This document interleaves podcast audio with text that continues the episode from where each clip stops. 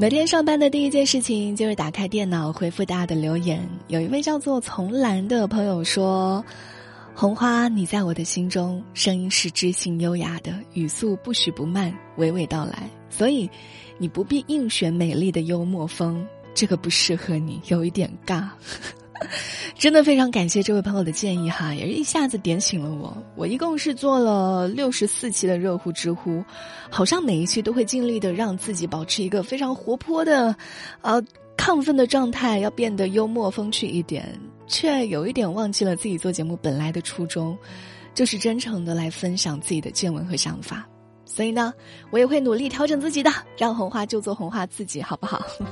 来和大家正式打个招呼啊！欢迎收听热乎知乎，我是红花，我们来刷新今天的知乎热榜吧。知乎热榜第一名，爸爸给两岁女儿洗漱被骂流氓。爸爸被谁骂流氓了呢？你可能不会想到，就是他两岁的女儿。九月十六号，天津的一位爸爸照常给他的两岁女儿睡前洗漱，结果准备洗澡脱裤子的时候，女儿就突然哭了，一边拽着自己的衣服不让脱，一边哭，然后喊爸爸流氓。这爸爸就很懵啊，这平时都是自己给孩子洗漱的，怎么今天就这么反常呢？原来妈妈下午带着女儿看书，讲到了人体器官，就告诉孩子啊，男女是有别的，不能够让男性碰你的身体。妈妈下午刚教的内容，女儿记在了心里，晚上就用到了爸爸身上，可以说是活学活用。爸爸一方面觉得有点委屈，一方面又觉得挺欣慰的。委屈的就是。本来带着孩子睡前洗漱是一个非常愉快的、亲密的亲子时光，但孩子却产生了一个抗拒心理。欣慰的就是女儿有了自我保护意识，把大人的教导记在了心里。爸爸这一份五味杂陈，也是激起了大家的讨论。大家就问啊，这异性家长可以帮孩子洗澡，洗到多大年纪呢？啊，大家的看法都各有不一样啊。以红花比较浅薄的理解吧，我觉得当孩子的认知能力能够理解到男女有别的意思的时候，可能就不太适合帮这个异性孩子洗澡了。如果说一定要单纯的给一个年纪分界点的话，大概三岁左右，孩子大概两到三岁的时候就会产生一个性别意识，会开始关注到两性之间外表的差别，会对私密部位产生浓厚的兴趣，并且呢啊用一些行动去做一些探索，这个。时候就可以积极的引导孩子去科学认知男女的区别，让异性家长慢慢的淡出孩子的澡盆边了，陪孩子玩游戏，睡前读一下绘本，也是亲密的亲子时光。你觉得呢？你们家的宝宝几岁的时候就不会让爸爸或者妈妈来洗澡了呢？还没有当爸妈的听众，比如说我，你还记得你小时候都是谁给你洗澡的吗？我爱洗，啊哦哦，小心跳蚤好多泡泡。啊哦啊哦，潜水艇在祷告。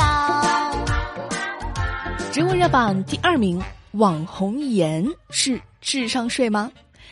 你知不知道咱平时吃的食用盐都是多少钱啊？我们家楼下三块钱一包，四百克，因为我们家不常开火嘛，所以可以吃很久。最近网络上不知道哪儿来了很多的高端的进口盐，有什么波斯蓝盐、美国夏威夷黑盐、法国灰盐等等等等。你听这名字觉得特别高级，是不是？五花八门的包装的特别精美漂亮。你猜一猜这个价格是多少钱？一瓶四百二十五克的美国夏威夷黑盐售价一百六十九元。这是一包盐的价格哦，一百六十九元都可以买我们就马栏山橱窗里好多东西了。我们卖的二十斤猕猴桃领完券都不要一百六十九元，就直接比那种普通的袋装的食用盐贵了五十多倍。而且呢，真的有人买啊，买的人还不少。这么贵的盐有什么过人之处呢？我们来看一看啊，商家的文案广告。嗯，他这么写的，他说：“夏威夷火山红盐。”混合有红色的火山泥，含有丰富的矿物质，质地脆嫩，口感温和。你听到这个描述，在这个商家的文案当中，网红进口盐不仅是充满了异域风情，而且是具有独特的营养成分。火山泥和矿物质听着是能延年益寿还怎么样？真的有人买哦。其实不管这个盐加了多少东西，作用就只有一个，就是调味。学过化学都知道，食用盐主要就是成分就氯化钠嘛。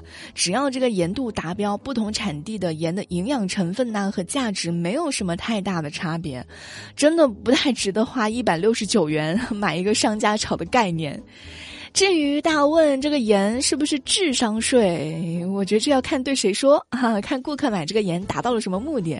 如果单纯就是作为调料，而且呢家产不足以是把一万块钱当一块钱用的，那肯定就是智商税。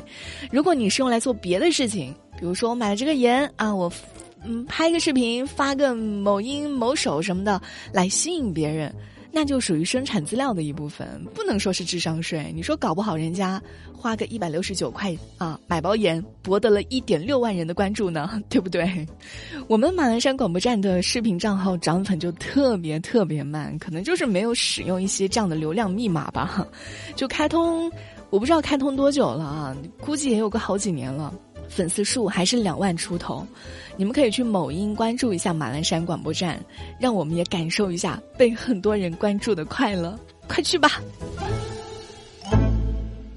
植物热榜第三名，黄牛诉苦，苹果十四倒贴一百元卖。上个周五呢，苹果新机是正式开售了，队伍确实很长，里面的黄牛确实很多，但今年的黄牛变成。荒牛了，慌张的慌，他们很慌张啊。我们来看到这则新闻哈，九月十七号，记者在杭州西湖苹果店的门口蹲守，有一位黄牛就非常慌张的对着记者诉苦，他说，他昨天加价了一千八百元收的 iPhone 十四 Pro Max，今天只加价六百元卖出去了。另外一位黄牛呢，把记者领到一个角落，说：“哎呀，现在的 iPhone 卖的不好啊！前几年一部手机赚五六千块，现在你敢留着过夜，就等着亏本吧！iPhone 十四已经沦落到要亏一百块钱倒贴卖出去了。”哎，看到黄牛今年的处境啊，忍不住的送上两个字：“你这不是活该吗？你！”如果没有黄牛，我们买东西会更便宜，而且不用那么贵。他们把货源抢了，我们买不到，只能从他们的手中买。现在他们赚的少了，居然要向我们哭诉，不可思议。我想到红花读中学的时候，就是哪个同学要是用了苹果手机，好像就是一个富裕的象征，就觉得特别有面子。但现在苹果手机已经不是什么稀缺的品种了，你手机品牌那么多，越来越多的国产机被国人认可，你就算是想要新款的苹果手机。也就是多等一些天的事情啊，已经不再需要用一个苹果手机为自己的身份加持了，满足所谓的虚荣心。你看到人家用苹果手机，你也不会觉得有多么羡慕吧？对不对？时代已经不一样了，黄牛们也不要诉苦。本来这种倒卖的行为就属于违法行为，扰乱了市场价格秩序。现在被市场教训一下，也是在情理之中。世界上没有只赚不赔的买卖。好啦，今天的热乎知乎就到这里。当然，在节目的最后呢，依然非常欢迎各位在评论区给红花留言，给红花积极的提建议哈。然后我节目开头说我做了六十四期的热乎知乎，其实是骗你们的，我压根儿就没数。你们可以帮我数一下我做了多少期，可以回听一下我大概四月份做的第一期节目有没有一些小进步。